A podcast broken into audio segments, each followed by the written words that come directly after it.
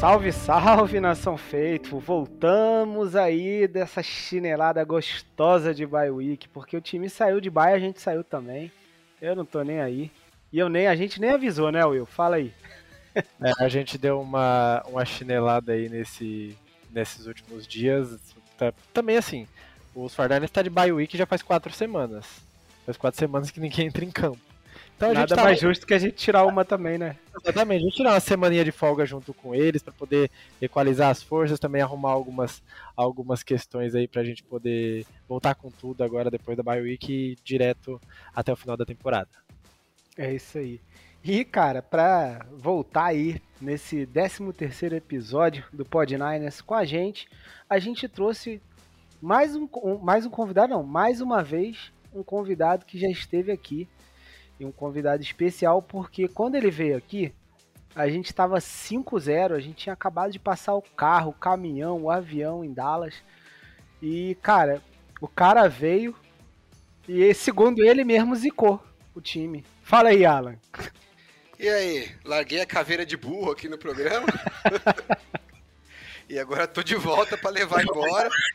E se der certo nosso plano, o time vai pro agora pós-bye é, não sei quantos jogos faltam, faltam nove jogos, 9-0 na pós-bye, 3-0 no, nos playoffs, eu só volto na temporada que vem, para não correr risco.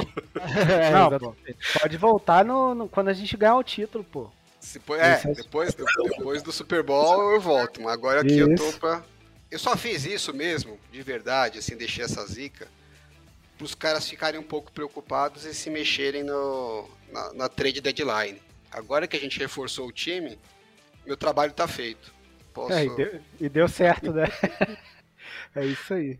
É, galera, então vamos lá, né? Vamos, vamos falar aí, né, do, de tudo que rolou aí nas últimas duas semanas. Na verdade, assim, passar um pouquinho, né, o jogo que a gente teve aí contra os Bengals.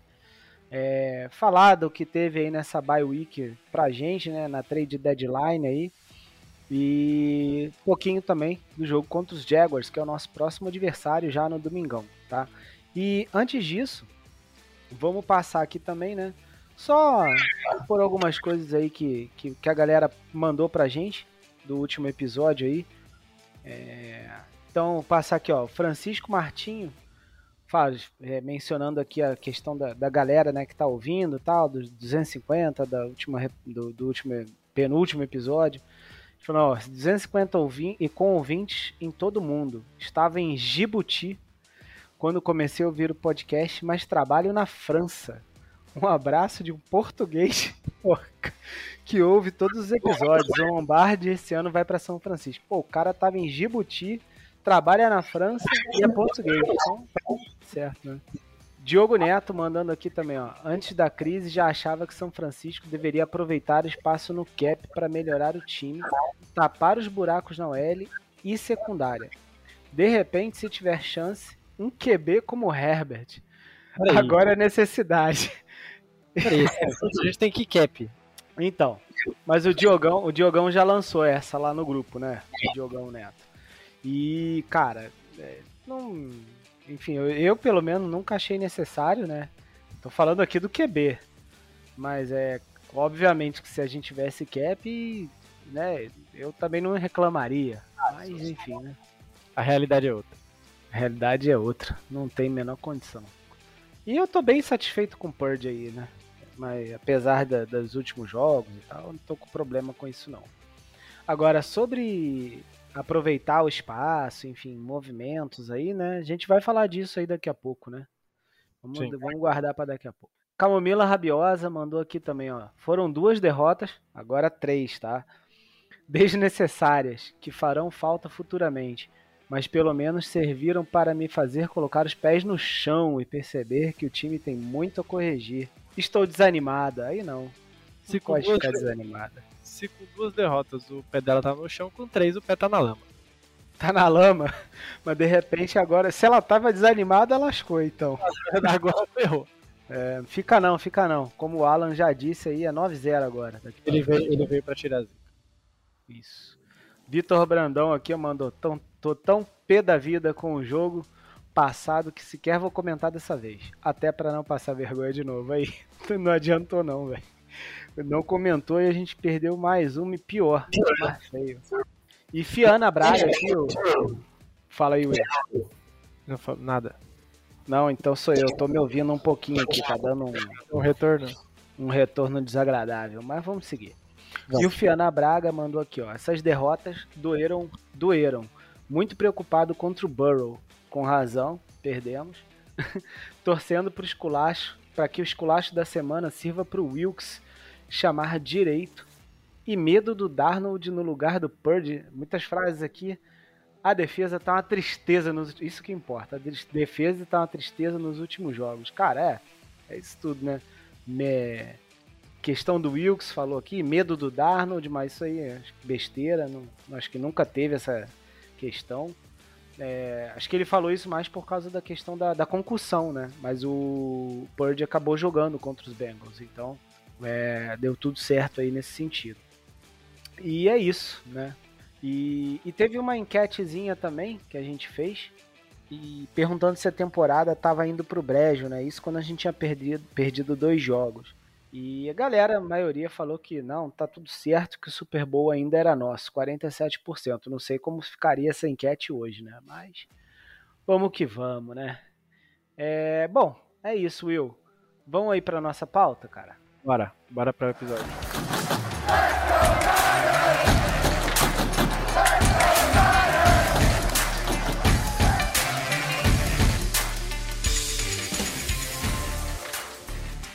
É, chegamos aqui para falar de mais um jogo perdido, mas de outras coisas boas também. Vamos começar falando aí rapidamente. Eu queria falar rápido, né? Mas o Will gosta de fazer o craque neto aí, então já vou passar aí a bola para ele, pro Alan, um pouquinho, pra gente falar dessa derrota aí contra os Bengals, né? Só melhores momentos ou de piores momentos, né?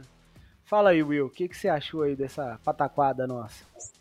É, é, é difícil ter que vir aqui falar sobre esse jogo depois de ter sido esculachado pelos Bengals em casa. Os Fornés foi esculachado na casa deles e eu fui esculachado na minha casa com a patroa torcedora dos Bengals. Então eu tive que aguentar uma semana de, de ouvir, né, que, que perdemos. E assim, é triste por, por saber que o time não jogou mal. Ah, sim, a defesa jogou mal é, cedendo muitas jardas, tanto aéreas quanto terrestres. A nossa defesa terrestre, assim, tá uma mãe, tá muito. É, senti muita dificuldade do, do time parar as corridas do Joey Mixon e até as corridas que foram preparadas para o Joe Burrow correr. E, e aí abre o jogo aéreo contra um QB que volta de lesão depois de uma bye inteiraço e secou a defesa, era passe para todo mundo, em todas as áreas do campo é, acessando Jamar Chase, T. Higgins. É, quando a defesa apareceu forçando um fumble, é, o ataque também não conseguiu voltar para o jogo. Então, no contexto geral, a gente deu muito, muito, muito mole. Não. A gente teve chance novamente de conseguir, mesmo com todas as dificuldades defensivas e tudo mais, o Purdy vinha fazendo um bom jogo, e quando estava na mão dele resolver, uma interceptação que não é culpa dele. não- quer dizer, é, um- é culpa dele, foi interceptação. Mas, tipo, não consigo ver esse problema todo, porque o Brett apareceu do nada e roubou essa bola dele. E por sorte ainda não virou uma pick six. Só que a segunda, aquele desespero de tentar resolver logo uma leitura totalmente equivocada, aquele passe no meio. E aí ali eu senti que independente do que a defesa fizesse, parecia que as coisas não iam virar. E depois ele fez um bom drive, dois passes contra o movimento do corpo, anotou um touchdown com, com o Christian McCaffrey no segundo tempo. Mas é isso. É, foi um- em resumo, foi uma partida assim que parecia que ao mesmo tempo que a gente podia chegar, a gente sentia que não ia ser o dia, tava tudo caminhando errado quando não tava certo, na- quando dava certo no ataque, não dava na defesa e vice-versa. Infelizmente saímos derrotados mais uma semana. Cara, então, você falou uma coisa aí, e aí eu queria saber do Alan também. Sei que ele não quer falar desse jogo também, igual a mim, mas eu queria saber dele assim, tipo, porque você falou, ah, o defesa horrorosa, não sei o que, e o ataque. Você também falou, né, da pipocadinha do, do ataque aí. E assim, realmente o, o, o ataque teve um momento ali ok, e depois não, né? Não, não, fluiu de forma alguma. Mas para mim, assim, apesar da defesa ter cedido né, 31 pontos, ou seja, não foi bem, e não foi mesmo né, em diversos momentos do jogo, é, a defesa deu oportunidades para o ataque também pontuar. E o ataque. Pra, por que, que para mim nesse jogo. Eu sei que a defesa foi horrível assim no, no contexto geral principalmente em jardas cedidas, terrestres, etc. Mas assim, oportunidades pelo menos ela gerou, né? E o ataque não conseguiu aproveitar é, praticamente nenhuma dessas oportunidades. Então, é, eu fiquei assim, achei ruim a defesa, mas me incomodou mais eu sabendo, mesmo sabendo que que tá pegando no time é a defesa mais nesse momento, é, me incomodou a falta de, de eficácia ali do ataque nas poucas oportunidades que a defesa conseguiu, né? É, dar ali para eles fazerem alguma coisa. Fala aí, Alan, o que, que você achou, cara? É, não vi tantas oportunidades assim, não. é... Poucas, mas teve. É, esse negócio de dizer de oportunidades, né? É se a gente quer botar a culpa né, em algum lado, você consegue fazer dos dois lados, né? Porque uhum. assim, tudo bem, depois que o, que o Purdy lançou a interceptação, né? É, concordo com, com vocês, a segunda foi, na minha visão, bem pior do que a primeira, né? É, apesar que a primeira doeu mais, né? Porque você estava ali na boca de empatar o jogo. É, mas a segunda, ponto de vista de decisão dele, me pareceu bem pior, assim. Uhum. É, mas ok, né? Aí o, a, o Bengals fez um touchdown, a defesa não conseguiu evitar o touchdown também. É, tá uma situação complicada, né? Mas aí na sequência o ataque foi e, e conseguiu fazer um touchdown e voltou a bola pro Bengals e aí assim era a oportunidade da defesa segurar o Bengals para o time ter uma chance de ganhar o jogo. E o, a defesa não segurou de novo. Então, né, assim, vale para os dois lados. O ataque deu uma oportunidade da, defesa ah, é, tá. segurar e a, defesa não segurou. Então, é, eu acho que assim, dos Verdade dois lados. Que os dois lados né? Agora, quando você tem uma defesa que o, o quarterback adversário completa 28 de 32 passes. Tem muito o que fazer, né? Você não vai ganhar esse jogo. Né? Não. A não ser que pintasse muitos turnovers aí, né? Muitas jogadas é, bizarras. No final das contas, os turnovers foram mais do nosso lado, né? É, e mesmo assim, né? Mesmo com o Burrow completando aí mais de quase 90% dos passes, não fossem as interceptações, talvez a gente tivesse no jogo ainda, né? É, mas só estaria no jogo porque o Brock Purdy estava tirando um monte de coelhos da cartola, né? Assim, uma cacetada de passes que ele soltou ali é, eu diria que assim, até o momento da interceptação. Ele estava muito bem, né? Talvez fosse o melhor jogo do Purge nos 49ers. E olha que ele olha teve aí, bons, né? É, porque eram passes em profundidade, janelas apertadas, ele estava conseguindo. Agora, assim, são lances mais arriscados, né? Então, é, o problema de você estar tá, tá com a defesa não segurando o adversário é que você obriga o ataque a, a assumir riscos maiores, né? É, você pode e... ter que correr atrás, né, também. É, e aí acho que essa, essa necessidade que eu não preciso fazer a jogada, preciso fazer a jogada, meio que talvez tenha é, levado a, a, a, primeira interceptação. Que vamos torcer para servir como uma, um aprendizado, né? Que assim, ele vê que é uma coisa que o Tom Brady fazia muito bem, né? Que assim, quando a jogada começa errado, assume que deu errado, não tenta consertar, que às vezes fica pior, né? Uhum. Então, uma jogada que era só ruim virou um desastre porque não aceitou que a jogada tinha dado errado, né? Então, enfim, espero que, que seja um aprendizado para ele aí. Mas eu é, até conversei com, algum, com, alguns torcedores aí que, que eu falo com uma certa frequência. Eu estou mais confiante no futuro do Purdy agora do que eu estava antes dessas últimas duas socadas que nós levamos do Vikings e do, dos Bengals. Porque Por... você viu assim, tipo, uma parte, digamos, entre aspas, ruim, né? Dele. É, não, a parte ruim eu acho que é, todo quarterback passa, né? Por fases uhum. difíceis, jogos que às vezes não dão errado, assim, pode escolher qualquer quarterback que você quiser, né? Qualquer um, você vai ter lá, eu, eu acho para você. rapidamente, cinco, seis jogos, que você vai e fala, meu, que diabos que esse quarterback estava fazendo? É, o Mahomes é que eu menos vi fazer isso, né? E mesmo assim, é, tem, deve ter umas partidas que a gente acha ali que são péssimas. É, e tudo bem, assim, também não dá pra querer que o quarterback seja do nível do Mahomes, né? Então você fala assim, pô, o cara é bom, mas não é do nível do Mahomes. Tá de bom tamanho pra mim, entendeu? Uhum. É, mas qualquer um outro que você olhar, aí você vai achar, né? Mesmo o Tom Brady tem jogado partidas péssimas, Peyton Manning, Drew Brees, qualquer um. É, então, o fato dele ter alguns lances é, muito ruins, até por ser um quarterback muito novo, eu acho que não é um problema desde que isso sirva como é, ganho de experiência para o futuro. Agora, como a defesa estava jogando mal né, nos dois jogos, especialmente nesse jogo contra o Bengals, é, a gente viu a necessidade dele buscar jogadas, é, criar jogadas né, do, por conta dele, né?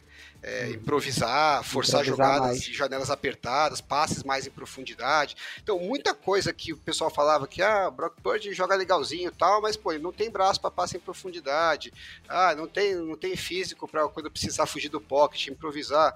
Pô, tudo que falavam que ele não conseguia fazer, e eu realmente acho que né, não dava para esperar muito isso dele, a gente viu nesse último jogo. Né? Ele escapou uhum. do pocket, ganhou first downs com as pernas, é, ele completou 7 de 9 passes para mais de 20 jardas, né, que a bola viajou mais de 20 jardas. E só não completou 8 de 9 porque teve um drop do Ayuk que a bola bateu no, uhum. na testa dele ali, né? Então o passe foi certinho. É, e até fez um touchdown ali, fez uma, uma, jogada lá Mahomes, né? Que ele correu pro lado direito e lançou pro meio do campo a, contra o movimento do corpo, que é uma coisa que é, não é recomendável, mas ele acertou e não só acertou o passe pro Kiro, né? Pra, pra conversão de primeira descida, como na jogada seguinte ele fez, fez a mesma touchdown. coisa de novo pro touchdown pro McCaffrey.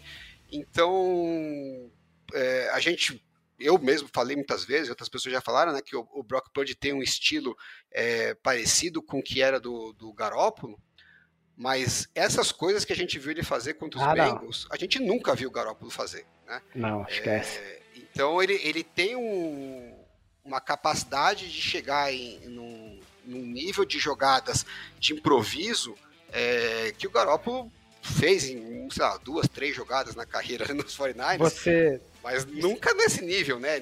Nessa consistência Sim. que a gente tá vendo o, o, o Purdy fazer, né? Você diria que, tipo, o, o, teto que dele que a gente talvez não soubesse muito se era muito alto ou se era já mais ou menos aquele, você acha que parece que subiu um pouquinho com esse jogo, cara?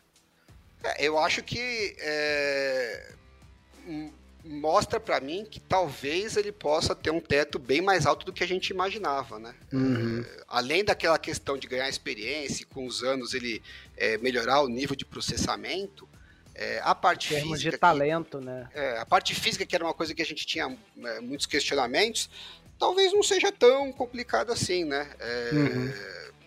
Sei lá, eu sei que eu já falei isso da outra vez, né? Parece brincadeira, mas o Joe Montana, quando começou nos 49ers, né, ele tinha muito dessas dúvidas, né, parte física tal. É, você pega o Sim. jogo do Dequete contra os Cowboys é, e você vê ele achando várias jogadas dessas, nesse estilo do Purdy e tal. É, e eu achava que o Purdy não tinha condição de fazer isso que, que o Joe Montana fazia no começo da carreira dele, porque fisicamente ele não ele é menor do que o Joe Montana ainda por cima. Né? Uhum. É, por incrível que pareça, o Joe Montana já não era um quarterback muito grande, mas assim, o braço dele é um pouco mais fraco, ele não tem um pouco de não tem, não tem a mesma é, parte atlética com as pernas. Mas agora, depois desse jogo, eu acho que a diferença é bem menor do que eu imaginava que era, né? E, e a, o nível de proteção que o quarterback tem hoje acaba que a parte física não é tão relevante como era antes, né? Antes, antigamente, um quarterback que não era muito grande, a chance dele sobreviver na NFL era bem pequena, né? Hoje em dia já é bem mais viável, né? Se ele soubesse proteger, a, as regras ajudam bastante. Sim. Então eu, estou bem mais otimista com, com, o futuro do Purdy a longo prazo do que eu estava. Né? Eu estou focando no copo meio cheio aí. Acho que tem bastante coisa positiva pra gente se animar. Maravilha. E, cara, quero, quero deixar registrado, vocês ouviram primeiro aqui, né, que, cara, Alan Bass, grande Alan Bass, do N251, Lá cravou que a diferença entre Joe Montana e Brock Purdy é minúscula. É isso. Eu sabia que ele ia meter essa. Eu já eu tava sentindo que ele ia falar e vou, vou pegar. É quase inexistente, né? Quase, pronto, quase inexistente. Temos o novo Gold. ah, gente. Não, mas legal, cara. Legal ouvir essa sua visão aí, né, cara? Porque é muito, cara. Assim, eu sempre pergunto assim pro, pros amigos, pras pessoas do grupo, pra, pra, pra pessoas de outros times, né? Inclusive, cara, é, se as outras torcidas estão tão neuróticas quanto a nossa, né? Que, tipo, tem um, uma derrota, aí já é um, tipo, fora Shanahan, fora Wilkes e. Ah, torcedor fora, é Purdy. torcedor é bipolar em todo, todo quanto é time. É, não tem jeito, né? O que eu acho que a gente tava falando do teto, né? Eu acho que a questão do Purdy é, é meio que igual de todos os quarterbacks, né? Mas especificamente no caso de quarterbacks que não fazem jogadas tão espetaculares assim, né? Uhum. É, vamos usar o, o Joe Montana como régua, né? Se você pegar os números dele é, na carreira como um todo, principalmente em temporada regular, não vai ver nada tão espetacular assim, né? Mesmo se você ajustar pelas eras, né? É, em relação aos, aos quarterbacks do, do tempo dele, é, você pega pelos números do Dan Marino versus do Joe Montana, uhum. é, é, é, outro patamar, assim, né? Você tá falando de um negócio completamente é, não comparável. Uhum. Mas ninguém coloca o Dan Marino acima do Joe Montana, porque o Dan, Joe Montana ganhou quatro títulos. Então, assim, no final das contas, o que vai construir a sua o seu legado, né? É você conseguir fazer as jogadas nas horas-chave né, da, que, que, vale mais. Nesse momento, você tem a situação inversa, né? O Bird jogou super bem no jogo, né? acho que foi talvez o jogo que eu vi os melhores passes dele, mas nas horas-chave ele cagou e o que fica é isso, né? O resultado das horas-chave. Em compensação, a temporada vai continuar. Se o Fortnite continuar ganhando e for para os playoffs e ele for decisivo nas horas chaves no playoff, ninguém vai lembrar que ele lançou duas ah, interceptações ah, e perdeu o jogo contra os Bengals, entendeu? Então, assim, o teto dele depende dele conseguir fazer as jogadas nas horas que forem decisivas, né? E não é só ele, é, todos os quarterbacks são assim, né? O Aaron uhum. Rodgers é um puta quarterback, um dos melhores que eu já vi jogar, mas fica marcado por perder frequentemente nos playoffs, né? É, poderia ter um legado muito maior se ele tivesse chegado mais vezes e tivesse três títulos, por exemplo, no Super Bowl, né? Mas não tem. Então, jogar bem, jogar bem, jogar bem, jogar bem, e depois perder no playoff é muito pior para sua é, o seu legado é, a longo prazo do que você jogar mais ou menos e, e nas horas título, decisivas né? vai lá e resolve e ganha o título, né? É. Que é, é, o que o Joe Montana fazia. É verdade. Cara, é. Bom. O. Assim, eu. Pessoalmente, não tenho muita coisa para falar desse jogo contra os Bengals, não, né? Bem como disse o Alan no início aí, antes da gente entrar. Já passou duas semanas aí. Eu não tenho mais nada para reviver desse jogo. só lembro que foi 31 a 17, se eu não me engano. E é isso, né? Então. Você não tem nem nada a falar sobre um senhor que tá ficando lá na cabine Cara, eu, eu ah. vou. Eu, eu prefiro fazer o seguinte: quando a gente for entrar nos outros assuntos, inclusive do, do da, da troca né, que teve, aí eu posso. Eu, eu faço um comentário sobre isso. Quero saber também a opinião de vocês. Você Beleza. quer falar ainda do jogo do, dos Bengals? Não, não quero mais, não quero nem lembrar. Chega, já falei, já, já, podemos, já podemos seguir pro próximo assunto. Podemos também, Alan? Ô, enterre isso aí, pô. Pronto, tá enterrado. Então vamos lá, né? Próximo assunto aqui que a gente queria abordar. Ficamos uma semana de bye e nesse período aí teve a. É, antes, na verdade, da nossa bye, teve a, o fim né, da, do prazo aí de trocas da liga. E a gente fez aí o nosso splash anual, né? Nosso grande movimento anual. No ano do Super Bowl foi o Emmanuel Sanders. Aí no 2020, cara, eu não lembro pra ser bem sincero. 21. 21 teve alguém também que eu não vou lembrar. Mas enfim, que importa, ano passado, né, 22 foi o Christian McCaffrey, maior, provavelmente melhor troca 49ers vai ter feito na sua história, pelo menos, né, por um bom tempo. E esse ano a gente acabou fazendo um movimento aí também bem interessante. fomos atrás de mais um, um defensor aí, o Chase Young, dos Commanders, né, para reforçar a nossa DL.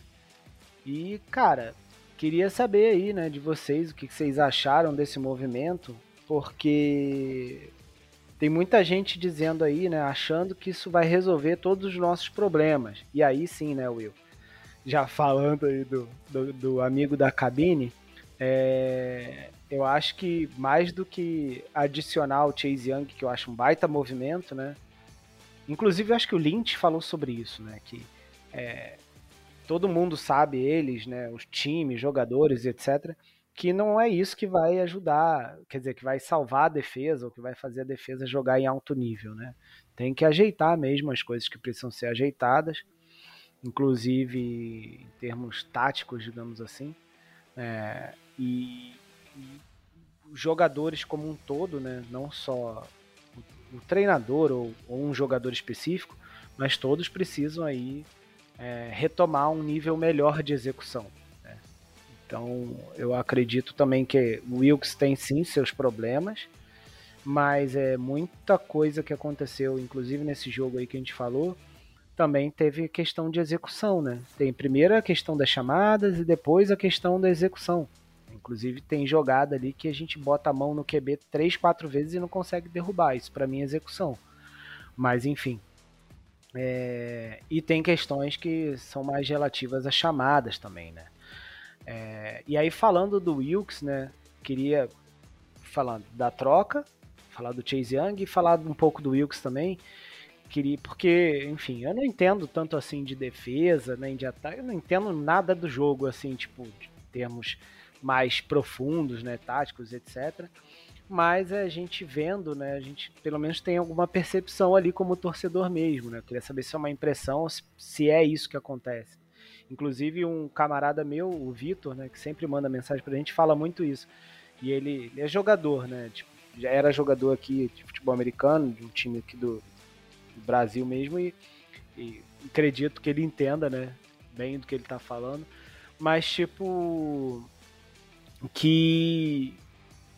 Uma das coisas que ele percebe, né? Que eu percebo um pouco também, que é o seguinte: a pressão. Que a gente tem pressão, mas é uma pressão que não não estava gerando muito, muito, não tinha muita eficácia, né? E não sei se porque, inclusive voltando àquilo que o Bolsa tinha falado, né, de ir com rush for, ou enfim, com, com mais até nessas blitz, e parece que o time não está fazendo muito isso, né? Que a gente vai com dois jogadores, com os edges e tal, mas os guards, os guards não, desculpa, os, os tackles ficam ali segurando as corridas, né? Basicamente. Então a gente não ia realmente com, com tudo para cima do QB, né? Ia só com bolsa ali por fora e tal. É, o Farrell também, quando era o Farrell, e, e não tinha, na verdade, os jogadores do meio tentando chegar também em algumas jogadas, né? E às vezes que a gente foi também pelo meio, né? Ou seja, foi com os quatro, a gente chegou com mais eficácia no QB. Não sei se isso é realmente é, que, uma das coisas que pode estar acontecendo, né? E se é algo que pode ser mudado, se realmente se o, se o Wilkes precisa melhorar muito, né?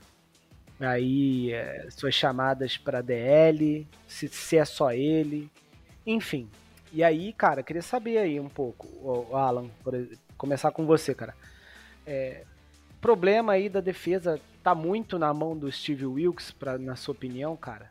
Sem falar esse negócio de cabine, né? Porque aí eu queria saber sua opinião também. Porque para mim, aí eu vou ser bem sincero, eu acho maravilhosa aquela energia do Saller, do Demeco Ryan, irado ali na, na, na sideline, botando uma, né, um calor na, nos jogadores mesmo, mas, cara, isso para mim não devia fazer melhor, menor diferença, né? Em termos táticos, inclusive, é muito melhor o cara ver lá de cima, imagino eu, do que da sideline. Né? Ele perde, claro, a energia ali, mas ele ganha né, a visão, uma visão muito melhor do jogo.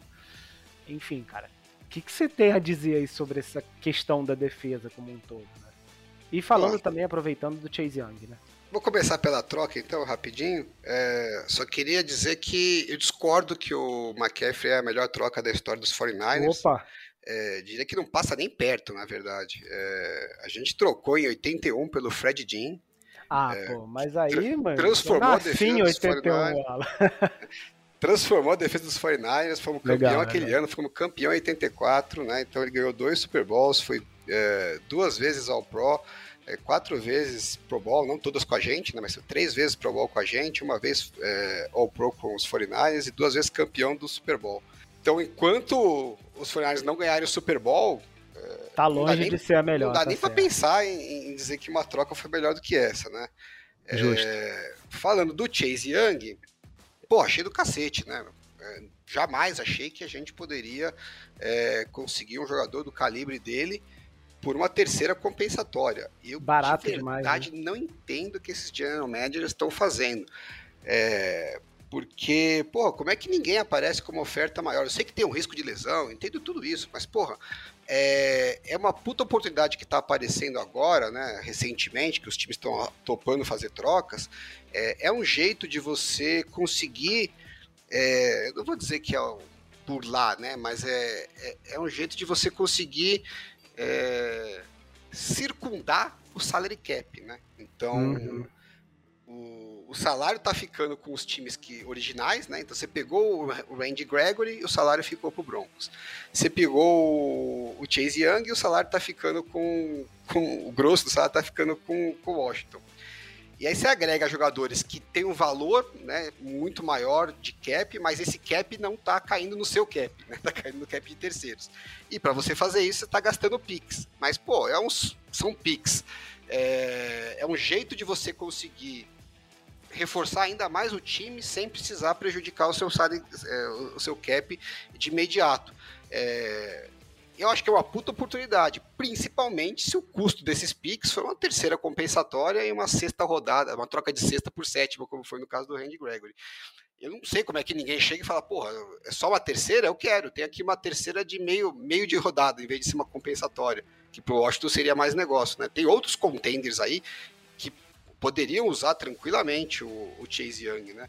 Graças a Deus que os caras não se mexeram e caiu pra gente, né? É, tem um risco de lesão, óbvio, mas pô, a gente tinha um risco de lesão quando trouxe o de Ford em 2019. É, e, e, e, se ferramos né, no, no, no, risco de lesão. Custou mais caro a troca, custou mais caro o contrato, então acho que a gente está pegando um jogador que é melhor, que o risco de lesão é menor é, e o custo foi muito mais baixo só, só vejo vantagens, né? É, e gente, eu falei da outra vez que eu tive aqui no programa, né? Vocês perguntaram, ah, essa defesa tem chance de é, chegar num nível até maior que de 2019? Uhum. Eu falei, ah, até tem se a gente conseguir resolver a questão de, do, do pass rush oposto ao Bolsa, né? Daí, ó. Buscaram o cara, né? Agora vamos ver se eles vão entregar, mas a, o material humano tá lá. E aí, puxando isso como gancho para a defesa, para o Wilkes, é, pô, eu acho que a galera eu entendo, também tô puto com a performance e tal, mas a gente precisa colocar a coisa em perspectiva, né? Tá todo mundo falando que o Steve Wilkes é um imbecil e que o Demico Ryans era um gênio. Sendo que o Demico Ryans já estava no time quando assumiu, né? Então ele já Quatro sabia, anos. conhecia os jogadores, conhecia todos os detalhes dos técnicos, do esquema, e mesmo assim, no primeiro ano do Demico Ryans, essa defesa genial dele, na semana 9, perdeu do Cardinals de 31 a 17. Não sei Com se vocês... McCoy? Com Coach McCoy de quarterback. Eu não sei se esse, se esse placar relembra alguma coisa para vocês, porque eu acho que perder de 31 a 17 pro Joe Burrow é um pouco menos pior em casa, é um pouco menos pior do que perder em casa pro Coach McCoy, de, dos mesmos 31 a 17. E assim como o Joe Burrow só errou quatro passes no jogo, o Coach McCoy só errou quatro passes no jogo. Ele completou 22 de 26 passes. Eu gosto de você por isso. Você traz a, a realidade para a cabeça dos torcedores dos 49ers. Então, assim, da mesma maneira que o Demico Ryans não era um completo idiota naquela época e passou essa vergonha, foi um puta vexame essa derrota. Muito mais vexame do que foi a derrota pro, pro Bengals, né? É, porque o Bengals estava vindo de baixo, tinha vários outros atenuantes, né? E é um é, time bom, né? Que teve time um muito melhor, ruim. Né? Um time, um time efetivamente um time bom, com um quarterback que é elite, top da, da NFL top, e tal, né? né? Então, assim, não dá nem para comparar as derrotas. E eu achava nesse ponto, depois dessa derrota do Carlos, que os Fornais estavam enterrados naquela temporada. A gente, tava, a gente saiu do jogo 3-5 e, meu, passamos uma vergonha absurda. É, perdemos quatro jogos em casa. e aí, de uma hora para outra, o time achou a solução, né? Achou uma solução melhor, a defesa começou a, a jogar muito melhor, o ataque também se encontrou e o time foi até a final de conferência. Então, é, nós estamos numa situação muito melhor agora. Estamos 5-3 com um time que tem mais talento, é, vindo de baia. Eu acho que não é razão para pânico. Mas não dá para tapar o sol com a perena. O time tem problemas, né? Eu já pensei muito, né? Tentado enxergar onde que é o problema. Eu não concordo com essa visão de que a nossa nosso pass rush é, é inócuo, né? Não tá é uma, uma, uma pressão que não está fazendo efeito. É, eu acho que a pressão está lá como ela sempre teve. É mas ela não está numa situação favorável para apresentar resultados. Por dois motivos, eu acho. Um, que a nossa defesa corrida está uma lástima, né? Então, é, a nossa, a nossa linha defensiva ela sempre foi muito agressiva. E essa agressividade gera um pouco de vulnerabilidade no jogo corrido e, na, e nos passes de screen. Né? A gente, todo torcedor deve lembrar jogos aí em que a gente tomou uma cacetada de screen. Né? Só do Chiefs ano passado tem até trauma de lembrar. Mas é, é, é um jeito muito usado de queimar uh, o pass rush dos 49ers é ficar usando screen. É, os nossos linebackers sempre foram muito bons de cobrir isso, né, de compensar isso. Então, é, galera vem com o jogo corrido, passa um pouco pela linha defensiva, porque a linha defensiva está sendo muito agressiva em direção ao quarterback, mas os linebackers e, e, o, e o, safety, que, as, que, vinha lá de cima, né, descendo para ajudar no box, sempre conseguiam fazer os tackles e evitar que isso causasse problemas e acabava anulando o jogo corrido do adversário, forçando ele aí para o passe, quando aí sim o nosso pass rush começava a, a fazer estrago. Esse ano a gente não está conseguindo muito parar esse jogo corrido, né? O, o, problema intensificou agora, né, nesses últimos jogos, mas desde o começo da temporada a gente não está conseguindo muito é, parar o jogo corrido. É, eu acho que piorou é, quando o Greenlaw machucou, né? Ele não jogou contra, o, contra os Browns. É, a gente foi bem mal contra o jogo corrido naquele jogo, provavelmente perdemos o jogo por causa disso. E, e ele voltou, mas claramente não estava 100%, né? Vamos ver se agora depois da Bahia ele volta melhor. Eu acho que isso pode ser uma, uma melhoria para a gente. É, mas mesmo o Fred Warner tem perdido tecos, né? Eu vi um stat lá que rodou na internet que nos três jogos anteriores, né, nas as últimas três vitórias dos 49ers, o, a gente só perdeu, só errou nove tackles. E nas três derrotas a gente errou 32 tackles. Então, assim, saímos da segunda melhor defesa em, em, em para a segunda pior? Mudou da água para o vinho. E eu acho que um pouco dessa mudança da cabine para o campo é por conta disso. Até eu vi a declaração do Shanahan, eu não era tão a favor da mudança, mas até mudei de ideia. Eu concordo com você que esse negócio de ah, ficar vibração na sideline, tá, é puta baboseira isso, né? Vou ser sincero.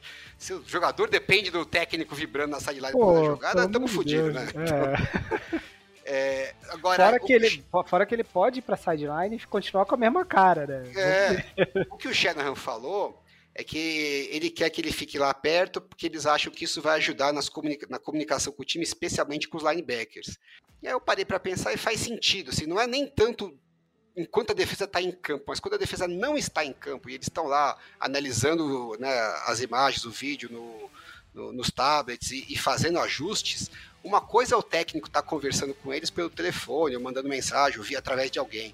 Outra coisa é o cara estar tá do seu lado, e você e junta mostrando, lá, né? tá, é. vamos fazer isso, vamos fazer aquilo. Então a comunicação ali tende a ser mais eficiente mesmo. É, e o fato do Shanahan ter falado especificamente da comunicação dele com os linebackers mostra para mim que eles analisaram bastante o filme. Essa questão do jogo corrido, com, né? É, estão com essa mesma percepção, né? Que a gente tá com um buraco ali nos linebackers, né? Que a gente não tá com a posição correta nos linebackers. É, e isso está prejudicando tanto o jogo corrido quanto o, o, quick game, né? Os passes curtos. E isso é um dominó, né? Você pega o jogo contra o Burrow, que ele completou lá 28 de 32 passes, você fala, porra, é foda, como é que você. Né? O pass rush não chega no cara? Mas aí você vai olhar o, a profundidade de passe do, do Joe Burrow foi 6.1 jardas, né? Foi o quarto quarterback que passou mais curto, em média, naquela rodada. Então, eu, se eu não me engano, acho que 69% dos passes dele foi antes das 10 jardas, né, o, a, o passe completo. E aí é difícil, porque assim, o pass rush está correndo atrás do quarterback, ele solta um passe curto rápido, por mais que você gere a pressão, você não vai conseguir derrubar não, ele não né, chega. é. com, com tanta consistência, com frequência. Então, assim, a defesa precisa conseguir gerar um pouquinho mais de dificuldade para o quarterback ter que segurar um pouquinho mais a bola, um tiquinho que seja, ou fazer mais passes em profundidade, que aí, obviamente, ele vai ter que segurar um pouco mais o passe para a rota se desenvolver, e dar a chance para o pass rush chegar, né? É, então, acho que se, o Shanahan falou, inclusive, isso, né? De casar a cobertura com o pass rush, e realmente não está casado, né? O pass rush está chegando, mas a bola já está saindo na mão do quarterback. Né? A gente viu isso bastante é, nesse jogo contra os Bengals. Contra os Vikings, eu achei que um pouco menos, mas também teve, né? É, que o, o Kansas também estava num dia iluminado ali, que mesmo com, com jogadores marcados, o pass rush em cima dele, ele achou uns passes é, que não existem, né? E para ajudar ainda teve aquela blitz maldita lá que, que cagou o jogo. Então, às vezes, são, são pequenos detalhes que você ajusta que fazem diferença. Uma coisa que eu achei que eles tentaram mudar para esse jogo contra os Bengals, que deu totalmente errado, foi usar um pouquinho mais de marcação homem a homem. Eu acho que a ideia era exatamente essa, né? Forçar o quarterback a segurar um pouquinho mais a bola, que no homem a homem, teoricamente, você conseguiria é, marcar as rotas curtas mais, mais próximos é, por um tempo. Mas não foi o que aconteceu, não. Ninguém conseguiu acompanhar ninguém, os caras estavam tudo livre, e aí foi até pior, por isso que eu acho que foi esse desastre, né?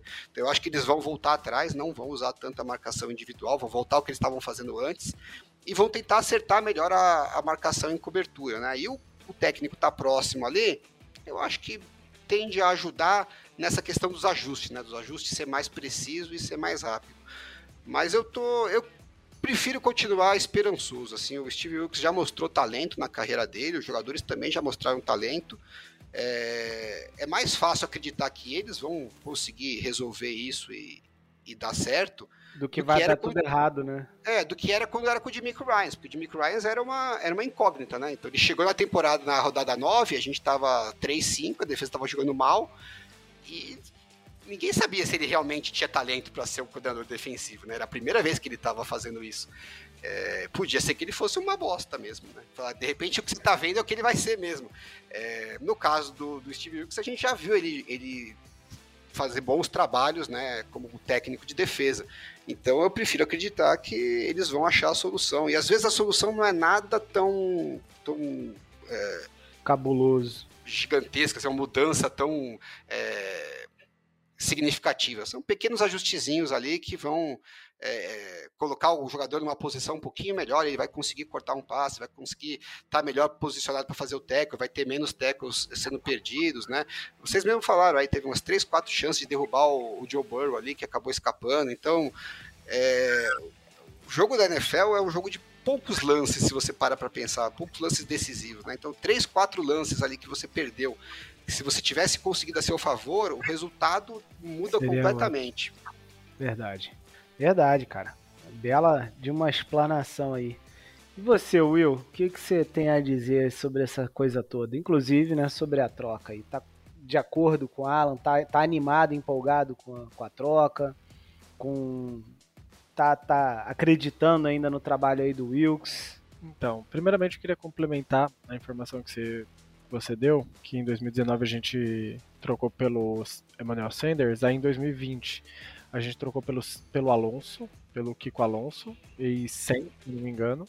Ah, em 2021 foi o Menehu. Ah, o Menehu, pode O Menehu veio em 2021, e aí Christian McCaffrey agora o Chase Young. É... Jordan Willis também teve. Ah, Jordan Willis em 20 ah, também. Em 20 também foi o Willis, perfeito. O sobre a, especificamente sobre a troca, é, lá no Twitter eu cheguei a comentar quando estava chegando próximo da, da, deadline que o meu sonho, e obviamente era um sonho, é, talvez eu pensei um pouco alto demais, e o John Leach deve ter lido meu tweet, que eu queria trocar pelo Chase Young, não queria o Brian Burns, eu queria trocar pelo Chase Young a preço de custo, a preço de custo E, e se sobrasse espaço ali, vai que o Broncos não tá afim de ter o Patrick Surtain, aí podia gastar uma pique até mais alta na troca.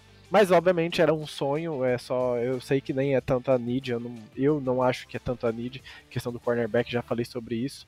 É, mas se tivesse. Se é para sonhar nessa deadline, já que, é já que o John Leach gosta de ser agressivo nas trocas da, do meio do ano, esse era meu sonho. E quando eu vi a troca pelo Chase Young, eu falei: caraca, mano. É isso, é, é, é, esse tipo de agressividade que eu queria ver no mercado nesse momento. É buscar um cara com potencial de elevar essa defesa, por mais que ela já seja uma defesa com peças suficientemente boas para entregar um resultado melhor do que está entregando.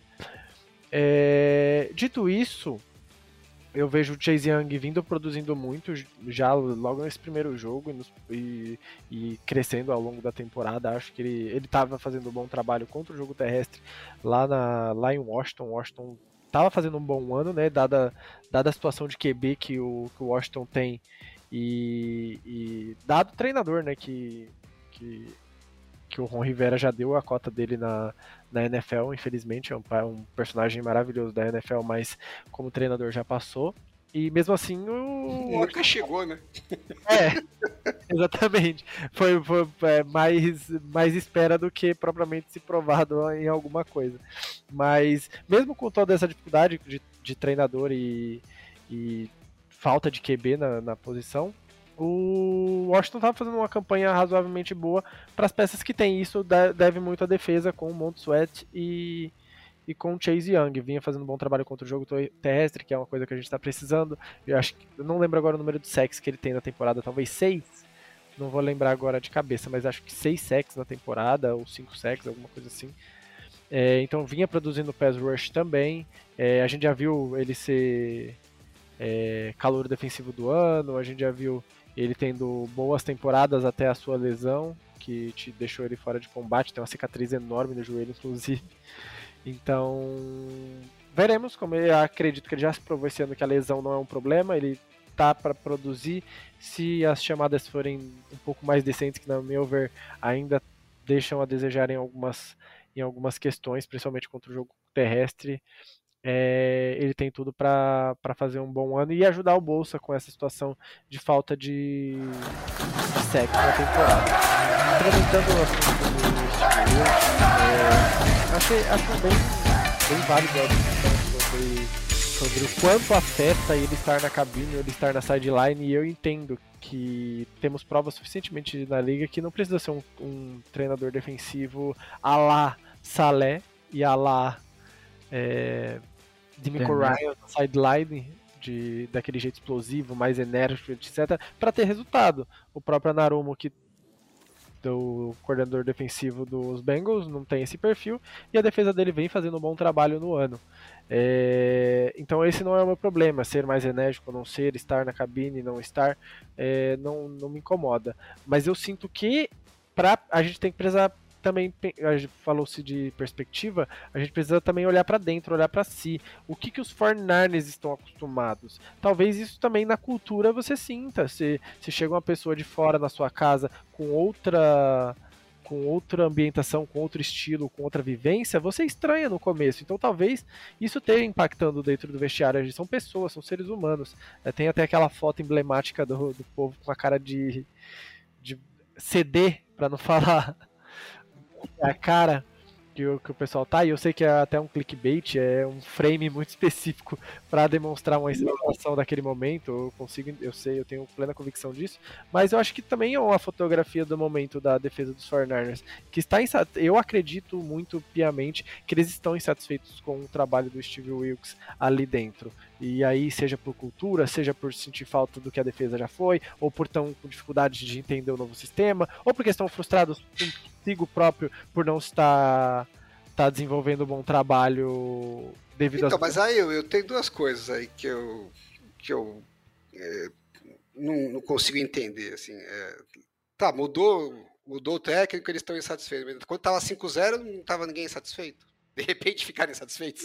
É, é e, a outra, e a outra coisa que o pessoal fala, ah, porque mudou o sistema. O sistema não mudou, o sistema é o mesmo. Né? Inclusive o Shannon cansou de falar que trouxe o Wilkes, falou, ó, todos os técnicos vão continuar, porque nosso objetivo é usar o mesmo sistema. Eu pergunto para todo mundo, se o sistema mudou, o que que mudou no sistema? Porque todo mundo fala para mim que o sistema mudou. O que que mudou no sistema? Na prática, porque para mim o sistema é o mesmo. É, o, o, sistema em si eu não vou saber te responder com absoluta certeza o que, que mudou, mas a gente percebe uma deficiência. E aí vamos, podemos entrar na discussão se é execução, se é as chamadas ou, ou, ou qualquer outra coisa que o jogo, principalmente contra o jogo terrestre, que a gente tinha um, uma defesa contra o jogo terrestre tão exemplar no ano passado e está tendo tantas dificuldades hoje é, para conseguir parar os running backs adversários, principalmente nas últimas semanas. É, mas concordo com, com a sua visão de, de talvez só a gente só tenha essa discussão porque o time tá perdendo. Sim, pode ser. É, mas o time tá perdendo e, e, isso passa também pela defesa das últimas três semanas. Então acaba sendo um. um, um vidro transparente nessa hora. Tipo, um vidro transparente, não, um vidro, um vidro com isso filme. A gente só consegue ver o, a perspectiva quando a gente está do lado de dentro. E as derrotas fizeram a gente estar do lado de dentro dessa situação. E a gente começou a enxergar coisas que talvez a gente não estivesse enxergando. Aquela velha história. Quando o time está vencendo, até os problemas são, são mascarados e não são comentados. A gente se empolga e acaba deixando um pouco de lado algumas questões que precisam ser melhoradas. E até aqui no podcast a gente vinha falando nas últimas semanas, mesmo quando vencia, que a gente sentia uma dificuldade do time do time quando a questão era conseguir finalizar as jogadas. Eu acho que tirando o jogo contra os Steelers, o pass rush não conseguiu finalizar jogadas como deveria. E aí entra todos os méritos que já foram levantados aí no, no debate sobre falta de cobertura, o tempo de, de, de reação para poder é, parar essas, essa, esses passos curtos, para acompanhar melhor os jogadores que estão livres no o QB não ter tempo de passar a bola rápido. E, a gente tem umas mudanças de jogadores também, né? E, e também tem que lembrar essa parte também. Né? Muda, agora é, adicionamos um jogador no meio da, da linha defensiva. Tem, então tem, são muitas, muitas, muitas questões. Mas tentando resumir na, na questão do Steve Wicks em, em si, eu acho que pode ter. Eu, te, eu, tento colocar pelo menos na balança essa parte também. É, temos todas as outras partes que a gente já conversou, que podem ser defeituosas tanto dos jogadores quanto da, da comissão técnica, mas eu sinto que o lado emocional pode estar afetando também e, e, e aquela lembrancinha de, de como era no, no, nos últimos dois, três anos aí da defesa dos 49 estejam pesando tanto na avaliação nossa quanto no próprio desempenho deles lá dentro. Tipo, um olhando para a cara do outro falando o que, que a gente está fazendo de diferente que a gente não consegue performar como a gente já performou, por mais que mudaram algumas peças, é, em outrora. Então, eu vejo, eu vejo assim, necessidade do Steve Wilkes estar lá na, na sideline. É, principalmente para dar é aquela, aquele choque de mudança, sabe? Às vezes não vai mudar absolutamente nada, mas só por você aparentemente mudar alguma coisa, isso anemicamente ou psicologicamente pode ter algum impacto. Então vale a tentativa, não, não é um problema. Ah, não. A, a tentativa eu acho que vale, né? De, seja por, pelo fator emocional ou pelo fator até de comunicação que o Alan comentou. É, acho que tentativa, qualquer uma aí é válida. É, eu só não concordo muito com essa questão do, do da insatisfação. Eu acho que não tem isso. Né? Aí eu tendo a concordar mais com o Alan, tipo, é, não faria muito sentido para mim de repente estarem insatisfeitos por causa de três derrotas. As três derrotas elas vão te causar sim várias coisas, né? Como você comentou aí, como ser humano e tal. E tem que causar como tanto tanto da é, tipo uma reação ao que pode estar tá acontecendo com o time, quanto que pode estar tá acontecendo da parte técnica, né, da comissão, mas também do próprio jogador, né? Acho que os caras também estão fazendo algumas autocríticas aí, provavelmente, é, para saber também o que, que eles estão fazendo de errado, né? Eu acho muito pouco provável, tá? Aí, minha impressão, que realmente tem algum tipo de insatisfação com o trabalho do Wilkes é, nesse ponto. E aí, para mim, é, é, perfeito que o Alan colocou lá no início, falando de perspectiva, né, falando do trabalho do Demeco. Até o próprio Sala teve seus jogos aí problemáticos, tá? É, principalmente em 2020, que o time inteiro implodiu né, na pandemia lá, ficou 6-10. Então, e mesmo assim, a defesa teve vários jogos maravilhosos ali, o ataque aqui não fluía, né? É, e como ele mesmo falou, em 2021, que a gente chegou na final de conferência, o Demeco teve vários jogos ali é, questionáveis até acertar né, o passo e aí sim deslanchar, digamos assim. E, e 22 foi já mais um negócio mais acertadinho, né? Já, já veio no ritmo, né? É, então, assim, cara, para mim, assim, não, não tem nenhum tipo, na minha cabeça, né? De insatisfação e nem motivo para isso. É, acredito que o time tenha toda a capacidade de reverter essa situação, tanto em termos de talento, né? Como o Alan falou, quanto em termos de, de comissão técnica, porque, como ele disse, o Wilkes tem já um histórico aí na liga, né? Então, é, não me preocupa, né? Diferente né? do que o, o Sala também não tinha, né? Não é... tinha também, exato. Ele veio. Em 2018, da... a nossa defesa era nojenta, especialmente a secundária. E aí na off-season eles não mudaram a secundária, né? Foram atrás do DeFord, trouxeram o Alexander, mas a secundária foi a mesma. Eu lembro que, meu, todo mundo ficou, esses caras tão maluco, né? E eles, não, a gente, a gente acredita no talento que tá lá. E eu falei, meu, eu, eu lembro, falei, esses caras estão babando, não é possível, né? Tô vendo jogos e tal. E aí em 2019 a defesa veio, parecia um, uma máquina de amassar, né? Fala, porra, é a mesma secundária lixo que eu via no passado e agora tá funcionando. Então, é, as coisas mudam muito rápido na NFL, né? A gente bem o que o diga, né? Acabamos de socar o Cowboys e tomamos três traulitadas na cabeça na sequência. É, mas eu, uma coisa que eu prefiro fazer nesse momento é dar o benefício da dúvida pro Shannon, porque ele foi lá, contratou o Sala, tava uma merda, eu achei que tinha feito cagada e se mostrou certo. Depois ele promoveu o Jimmy Ryan, começou mal pra caramba e eles se acharam e se provou certo. E agora ele está apostando no Wilkes, está é, começando até melhor do que os outros, né? Porque não, já pelo menos saímos ganhando é, 5-3. E ele acredita no cara, eu não sou eu que vou duvidar da, da avaliação do Shanahan dessa vez, né? Já tomei. Já duas vezes ele me provou que ele tinha razão. Deixa é. ele fazer merda primeiro para eu, pra eu criticar. Por enquanto, eu ainda vou, vou acreditar na avaliação dele. É, eu só Sim. queria comentar pra não ficar parecendo que eu acho que o trabalho do Steve Wilkes é um lixo completo. Seu hater! Nas últimas três semanas, tá? Nas últimas três semanas foi um lixo completo. Não, mas. não, não é essa questão, só tô tentando levantar além da bola, porque eu, eu gosto sim, do tema pensar o jogo fora do jogo. O jogo não acontece só nas quatro linhas, acontece como um todo. Então, claro. Então, levantar hipóteses e pensamentos sobre o que a gente sabe sobre o que acontece dentro de um vestiário de futebol, tanto de futebol, de futebol americano, de basquete ou que seja de qualquer esporte. Todo centro esportivo é, é acumulado de pessoas e as pessoas são voláteis, os sentimentos são voláteis. Então, tudo isso tem que entrar na equação também. É, a gente pode aqui vir conversar sobre campo e bola o tempo todo e tá, é, tá ruim por causa disso, tá ruim por causa da, da pressão que não chega, os linebackers não estão fazendo um bom trabalho e etc, etc. Mas tentar entender também, talvez, é, não, a gente nunca vai saber, obviamente, porque não vai vir o Fred Warner na coletiva falar eu estou mal em casa e por causa disso eu também não tô com a cara, não vou com a cara do Steve Rickers e etc. Isso não vai acontecer, a gente nunca vai saber. Mas que era bom a gente pelo menos levantar a hipótese para tentar entender que talvez não seja só problema de campo e bola, é, faz parte. Ah, eu, eu acho que ok, eu, não, eu não, não sou contra a ideia da gente é, testar todas as hipóteses. Eu, eu, procuro, assim, identificar a hipótese que da minha cabeça tem que ter um, uma evidência que faça sentido, né? Então, assim, se viesse é, a defesa jogando mal desde o começo, como era o caso do, da defesa com o Jimmy Ryans, eu acho que era mais fácil a gente falar, de repente eles não estão se adaptando, o estilo, no, né, o estilo de liderar de um não bate com o santo do outro tal. Agora, tava tudo lindo, né? Socou o Cowboys, a defesa passou o carro no Cowboys, que é um, é um ataque poderoso tal, né?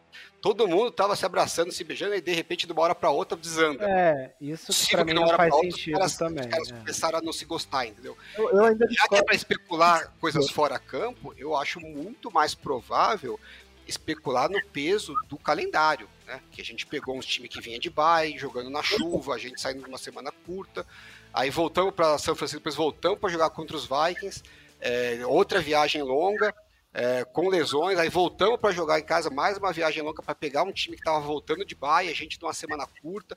Então, assim, eles falaram né, que o time estava bem cansado, né? No tape uhum. parecia que estava cansado, assim, faz sentido, né? É para estar tá cansado mesmo, pô. São três viagens longas, pegando dois times estar tá voltando de baia. É, eu acho que com esse aspecto extra-campo me, faz, me parece muito mais lógico do que, de repente, um problema de, de relacionamento deles com o técnico, porque é, o problema de relacionamento deles com o técnico não se mostrou nos primeiros cinco jogos. Agora, a questão do desgaste do calendário faz sentido não ter acontecido nos primeiros cinco jogos e acontecer só agora, porque efetivamente o calendário foi mais complicado para eles nesses últimos três jogos. Então, é, se é eu colocar o peso em alguma coisa extra-campo, a minha especulação tende a cair mais para esse lado. Não, eu, eu, tô, eu tô contigo nessa, tá? Eu concordo com os motivos que, que estão levando os 49ers a ter um, uma queda, um declínio da defesa. É, não, não acredito que estava sendo a maravilha toda no 5-0. Tivemos ponderações durante alguns momentos da, da sequência vitoriosa, da, referente à defesa, mas eu estou tentando só trazer um segundo ponto, não é, não é nem yin-yang, não é que um lado exclui o outro, é só um complemento do que a gente vê do do péssimo desempenho nas últimas semanas. É só mais um elemento de tudo isso que a gente já discutiu. É, eu, eu, eu entendo. Quero falar das onças pintadas já, mas eu, eu vou ficar mais com o Alan nessa, sem o Will, porque enfim. Eu tô tá querendo plantar crise, né? Mas com ele É, eu tô vendo, eu tô vendo. O cara tá querendo botar a gente um contra o outro, Will. Não, a gente já discutiu por causa de um kicker, não vai discutir por causa da defesa? é verdade, é verdade. Mas é, é isso, gente. São pontos de vista aí. E, e é, é interessante, é sempre bom ter essas discussões. Eu, eu sim, no, no frigir dos ovos aí, o que para mim o que conta é que time tem aí plenas condições de voltar a ser uma defesa dominante. Já mostrou isso no início e apesar dessas ponderações que você falou, Will, é, a nossa defesa nesses três, nos cinco primeiros jogos não foi, a não foi a melhor que a gente já viu, mas foi dominante em vários jogos, assim. Minhas ponderações são essas, tipo, não, não era mil maravilhas, porque a gente tinha alguns questionamentos, principalmente sobre como, como pressionar o QB, que só aconteceu no primeiro jogo, e das últimas semanas da derrota ficou mais, mais escancarado, porque a gente só conseguiu, é, acho que ter mais percepção, e aí eu tô dizendo na minha, na minha concepção, tá? Eu, eu consegui tecer mais críticas vendo o impacto negativo. Enquanto o time tava uhum. vencendo, você acaba esquecendo ah, um pouco de conta. É só por causa disso. É. Talvez se a gente tivesse vencido, a gente nem estaria tanto tendo essa discussão. Sim, o cara ia estar tá na cabine do mesmo jeito.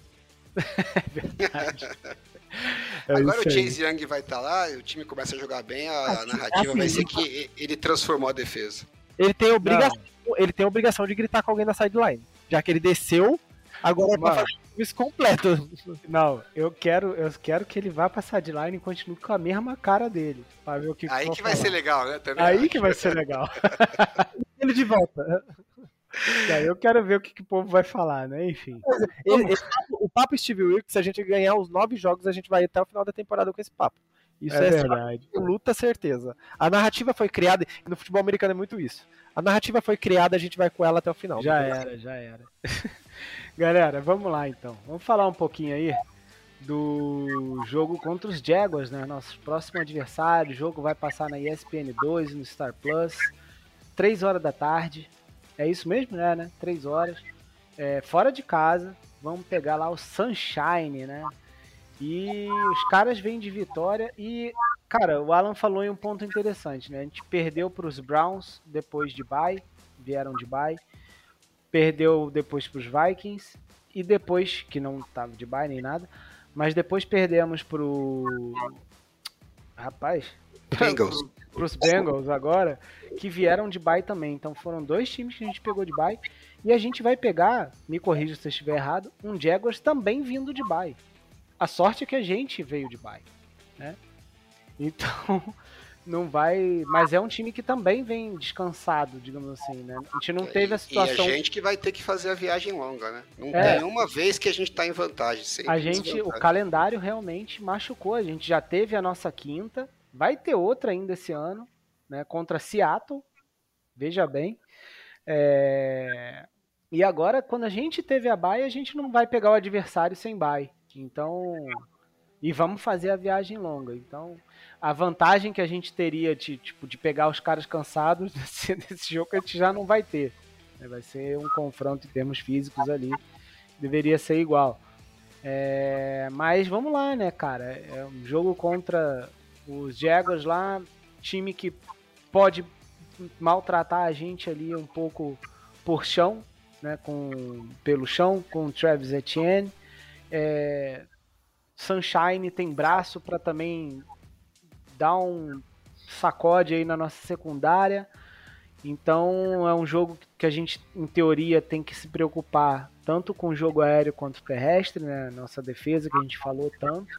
Mas é é o jogo que a gente também volta, provavelmente com o Debo Samuel, né? Que já treinou é, hoje, é, teve participação completa no treino expectativa de voltar também o Trent Williams, então o nosso ataque também vai mudar de cara, né? Provavelmente a gente também perdeu muito, provavelmente não, isso é óbvio, né? Que a gente também perdeu um pouquinho de tração aí no nosso, né, no nosso ataque nos últimos três jogos, por conta disso também, né? É, a ausência desses dois jogadores. Então vai ser um jogo muito interessante, porque a gente vem aí de derrotas, precisa aí é, da vitória para continuar líder na divisão, para tirar um pouco esse fantasma das derrotas. Vem com um time, em teoria, mais descansado, mais completo. E. Cara, com tudo aí para conseguir uma vitória né, contra os Jaguars e, e ter essa arrancada aí pro finalzinho, pro final, do meio pro final agora da temporada e chegar bem na, na nos playoffs, né? Então, e aí, Will, o que, que você espera aí desse jogo, cara? É, eu tô muito curioso para ver os ajustes que, que a defesa vai fazer para conseguir parar o jogo terrestre do, do, do Jaguars, porque é um, um, time que corre bem com a bola, com, com o Travis Etienne, e tem algumas jogadinhas engraçadolas. que eu senti muita dificuldade dos 49ers é, ter resposta para as jogadas criativas dos Bengals. É, então vamos ter essa, esse elemento para poder analisar desse jogo, como que a gente vai defender principalmente o Travis Etienne e o Calvin Ridley nesse jogo. É, o Jaguars tem uma defesa que é muito forte contra o jogo terrestre, então mais uma vez a gente deve ver se o Shanahan não for criativo, como ele não está sendo nas últimas semanas com o jogo terrestre, na minha visão, poderia ter alguma coisa. E talvez por causa da necessidade que os jogos emplacaram, talvez ele acabou deixando o jogo terrestre um pouco de lado e, na minha concepção, cedo demais. Então deve ter mesma, o mesmo elemento nesse jogo. Então talvez não, ve, não vejamos o Christian McCaffrey correndo tanto com a bola, a não ser que a gente consiga abrir o placar e fazer, sei lá, 14 a 0 no começo, aí o jogo terrestre fica até mais fácil de trabalhar. Mas em um jogo apertado ele deve não correr tanto com a bola, dada a proficiência aí do, do Jaguars na marcação. Já em compensação, a defesa do Jaguars não é tão boa contra o passe. Eu acho que a trigésima é, em jarda cedida, se eu não me engano, alguma coisa é, em torno disso. Então podemos ver novamente o Brock Purdy explorando essa defesa. Vamos ver se os passes longos que funcionaram também contra os Bengals eh, voltam a aparecer. O Debo Samuel é, deve jogar, o Trent Williams para dar um pouquinho mais de tempo aí pro, pro, pro Purdy. Ele vem tendo números exemplares é, com pocket limpo, então se com a presença do Trent Williams e a pressão não chegar tanto, é, ele tem tudo para passar bem a bola e a gente poder ter, ter uma vantagem competitiva e, é, do nosso ataque contra a defesa do Jaguars. E é isso, jogo fora de casa, o Jaguars não é aquele time que impõe medo por ter uma torcida é, um pouco menor, digo impõe medo assim pelo território hostil, como é jogar em Seattle, como jogar em, em Dallas e tal. É, vamos ver como vai ser esse jogo, mas eu, eu tô com a expectativa boa caso a defesa corresponda um pouco melhor contra o jogo terrestre. Beleza. E você, Alan? O que, que você acha aí, cara, desse confronto? Ah, eu tô um pouco preocupado, principalmente com a defesa do Jaguars, que é uma defesa pesada. Uh, eu tava preocupado também contra a estreia contra os Steelers, né? E foi suave. Tomara que, que eles repitam isso. É, minha esperança é que a gente tenha conseguido fazer aí alguns ajustes, é, tanto esquemáticos quanto físicos, né? É, com essa bye. Mas a linha ofensiva me preocupa pra caramba. É, a gente vai estar tá sem o Aaron Banks, com certeza. O Burford tá um lixo esse ano. Já não tava lá essas coisas no passado, né? É, o Trent Williams talvez não jogue, né?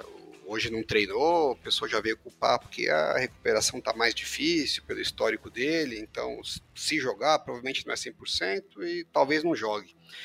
E aí eu acho que essa questão do jogo corrido é, passa muito mais por isso do que necessariamente por criatividade ou vontade do Shanahan, né? Se você não é... tiver os bloqueios ali da OL, não, não rola, né? Não é, tem nem muito como ofensiva, ser criativo, né? É, essa linha ofensiva ela é pior do que era ano passado em relação a, ao jogo corrido, né? Então a gente perdeu o Brunskill, que tinha mais experiência, e perdemos principalmente o. É, até esqueci o nome do glorioso lá, o Maglint. Mikezão, Mikezão? É, o Maglint que não era lá essas coisas, mas no jogo corrido era muito bom. Uh, e o Trent Williams, que é um monstro, né? Então você. Para esses últimos três jogos, a gente praticamente jogou sem os dois tecos, né? Porque o Trent Williams machucou logo no começo do jogo contra os Browns. Uh, e depois não jogou os outros dois jogos, né? E não é surpresa que o jogo corrido descambou com a ausência dele, né? É, eu acho que a gente, quando comenta os jogos, tal, tende a valorizar demais os técnicos, a parte de esquema, tal. E no final das contas, quem faz a coisa acontecer são os jogadores, né? Por isso que eu falo bastante de execução, né? Quando você não tem, por exemplo, o Trent Williams para executar ali as coisas também, dificulta muito para esse jogo corrido entrar, né, cara? Você tá cheio de técnico aí que fez carreira longa e tal, e no final das contas, meu, é tudo nas costas dos jogadores, né?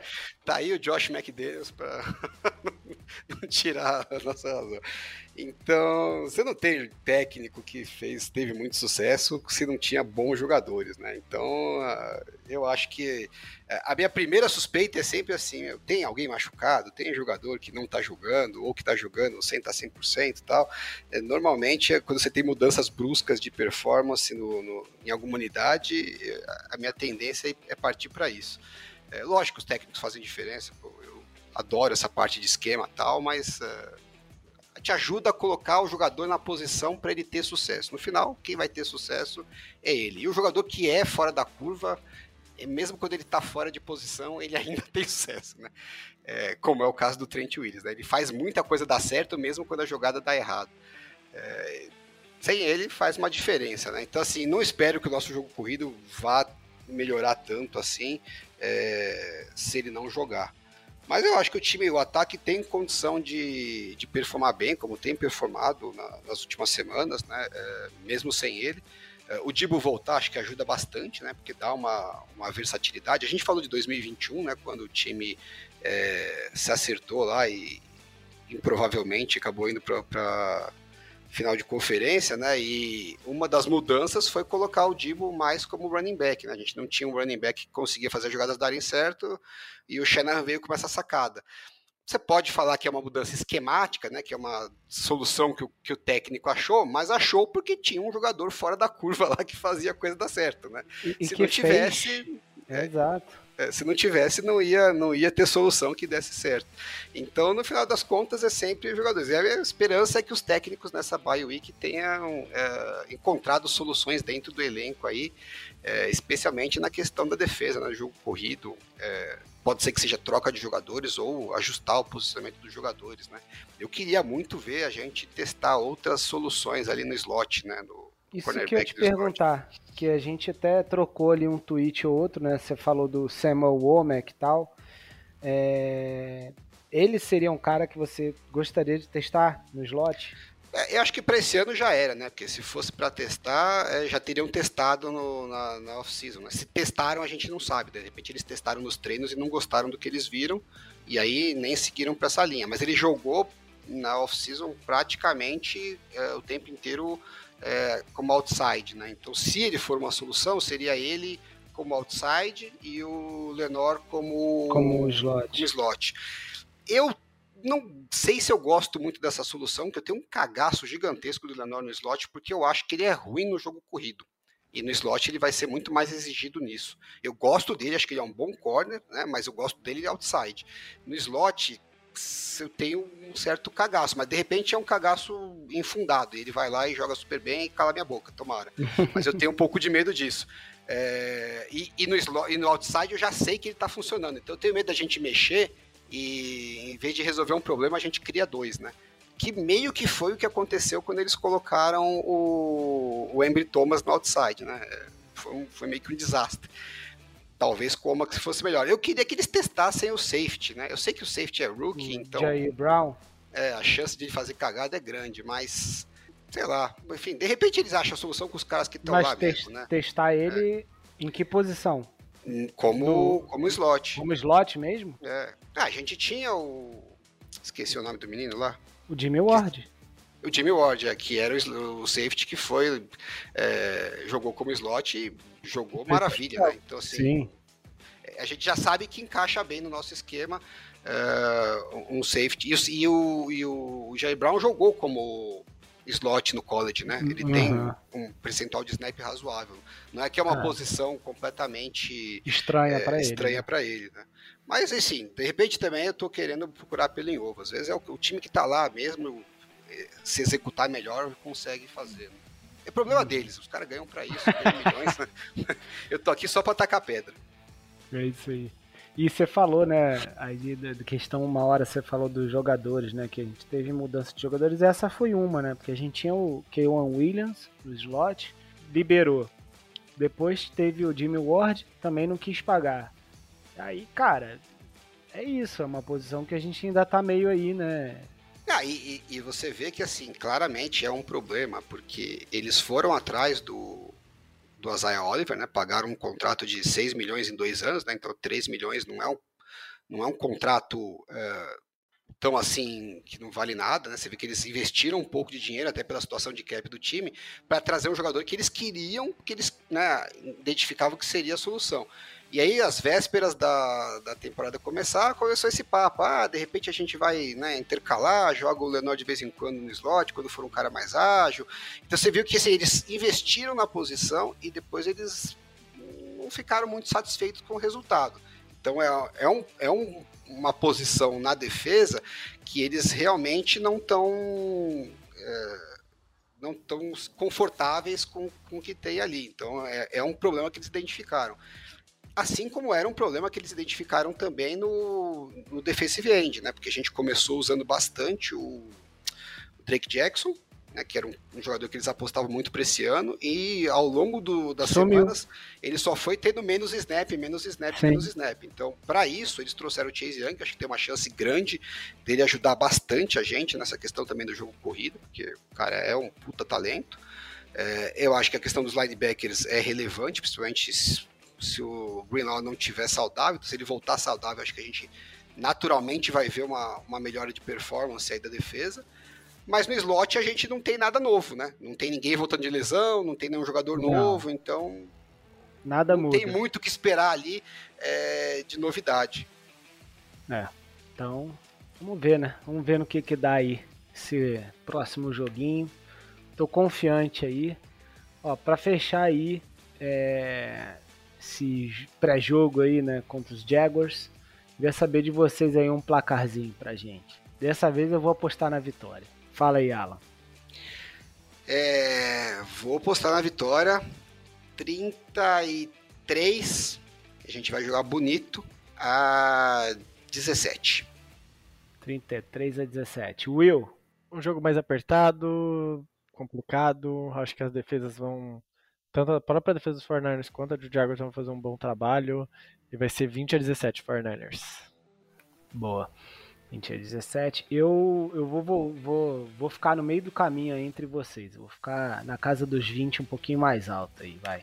27 a 27 a 16 no máximo. Acho que a defesa nossa vai voltar a fazer um trabalho um pouquinho melhor e voltar a baixar aí a bola aí dos ataques adversários. Quero muito voltar na semana que vem para falar da partida brilhante que o Chase Young vai ter. Pode Deus ser também. Muitos secs, né? que o pessoal tá sentindo tanta falta e mas eu acho que é isso. Inclusive, né, quando tava lá no grupo, eu pedi pra galera fazer umas previsões ousadas aí, né, pra partida. E teve o camarada que mandou aqui, ó. Vai ser festival de sex, 35 a 9, 6 sacks, 3 interceptações e a liga tremendo ao descobrir que a defesa voltou faminta, apesar do Wilkes aí. Achei que ele ia falar que o Wilkes estava dando cambalhota na sideline também. Não, Cara, Esse jogo um... é bem importante pro, pro, pra sequência da temporada, porque o nosso calendário é uma desgraça, né? Então a gente vai ter esse jogo fora é, contra o time vindo de bye também, né, como a gente já falou, e depois a gente volta para jogar contra os Bucks, que aí até é um jogo mais ok, né, em casa contra um adversário não tão forte. Mas aí na sequência a gente tem o, o Seahawks fora de casa num, num Thursday Night, né, que é sempre um jogo complicado porque você tem uma semana curta, né? Se tiver de repente alguém com lesão, não dá para recuperar. Então é um jogo que é mais imprevisível do que o normal, né? Se fosse um jogo normal, eu estaria mais confiante que a gente tem mais bola que o Seattle. Mas um jogo de quinta-feira tem surpresas aí, como a gente jogou na, no ano passado com o Brock Purdy com a costela quase quebrada lá e quase deu merda, né? É, e aí, saindo desse jogo de Thursday Night, a gente vai para um jogo chave que é contra os Eagles fora Meu de casa, Deus né? Do céu. Então, assim, a gente tem dois jogos bem perdíveis aí contra Eagles e Seattle fora de casa. E é importante ganhar esse contra os Jaguars, porque Só vai saber que... o que vai acontecer. Vai saber o que acontece nos outros dois, né?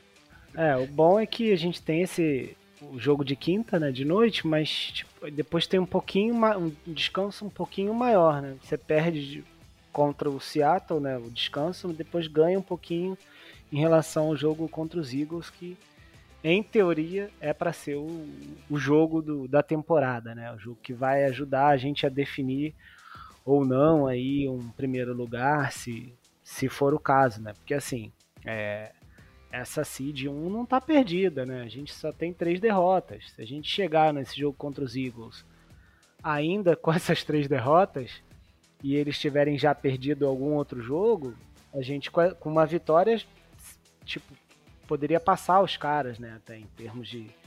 Enfim, aí fica para frente, mas tá, tá, a gente ainda tá nessa briga, com certeza, né? É... Cara, para fechar aqui, vocês já falaram um pouco, mas relatório aqui de lesão, né? Então a gente teve o Aaron Banks que não treinou, né? Tá com um problema aí no dedo do pé. E como você falou, Alan, pode ser que ele não jogue, né? Porque. Não, o Aaron Banks é certeza que não joga. É, então já não já é uma perda importante.